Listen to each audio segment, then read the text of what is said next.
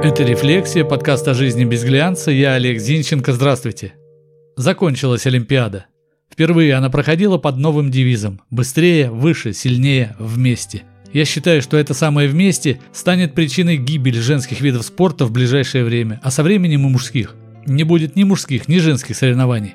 Будут только трансгендерные состязания, где за награды будут биться те, кто либо сменил пол, либо не считает себя ни женщиной, ни мужчиной.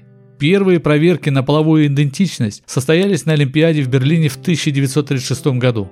Правда, тогда никаких тестов не было. Был проведен обычный медицинский осмотр. Проверяли не всех.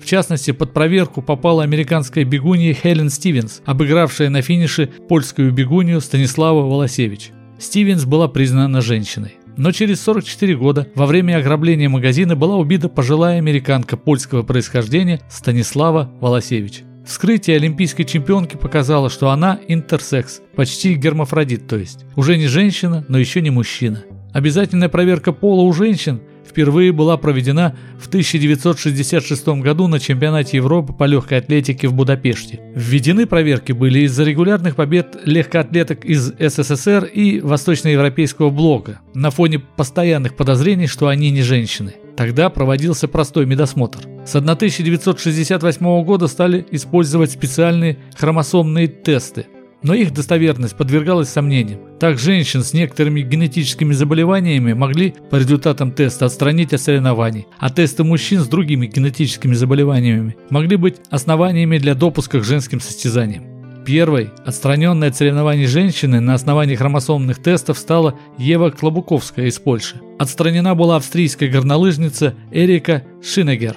Правда, она позже сменила пол, и он выступал как Эрик Шинегер уже с мужчинами. В 1991 году хромосомный тест заменили на ПЦР-тесты, ну и они оказались с. С 1999 и до 2009 года никаких тестов на половую идентичность спортсменов не проводилось, пока на арену не вышла южноафриканская бегунья Кастер Семеня. После чемпионата мира 2009 года, где женщина с явно мужской внешностью убедительно побеждала, проблемы половой идентичности в спорте вновь вышли на первый план – тем временем Семеня стала двукратной олимпийской чемпионкой, трехкратной чемпионкой мира, прежде чем ей поставили условия снижать уровень тестостерона, чтобы быть допущенной к соревнованиям. Она гермафродит. В общем, с 2012 года Международный олимпийский комитет проводит гормональный анализ у спортсменок. В случае повышенного уровня мужских половых гормонов андрогенов спортсменкам запрещают принимать участие в женских соревнованиях. Никакие визуальные тесты не проводятся, Спортсмены-трансгендеры участвуют на общих основаниях. Почему речь идет только о женщинах? Просто у женщин скоростные и силовые результаты пока ниже мужских. И если среди женщин появится почти мужчина, у него шансов выиграть гораздо больше, что и доказала южноафриканская бегунья. На сегодняшний день трансгендеры на состязаниях уже норма. Главное, чтобы в тесты укладывались. Казалось бы, в чем проблема? Международная федерация спортивной медицины IFSM в марте 2021 года от лица медицинского сообщества заявила, данные о преимуществах или недостатках трансгендерных спортсменов и спортсменок скудны, поэтому каждый вид спорта нуждается в собственных правилах. То есть медикам, чтобы сделать уверенное заключение о трансгендерных спортсменах об отличии трансженщин от цисженщин, нужны систематические исследования. А пока их нет, от чего-то трансгендерным спортсменам разрешили выступать на традиционных соревнованиях.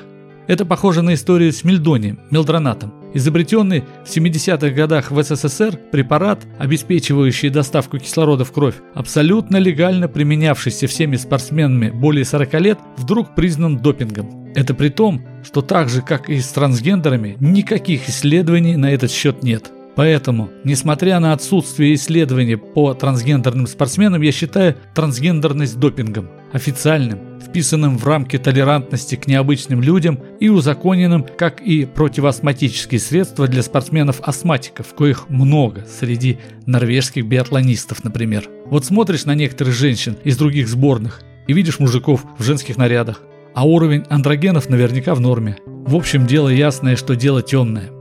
Так и живем. Это была «Рефлексия», подкаст о жизни без глянца. Я Олег Зинченко. Заходите в сообщество «Рефлексия» ВКонтакте, ставьте лайк, подписывайтесь. До встречи. thank you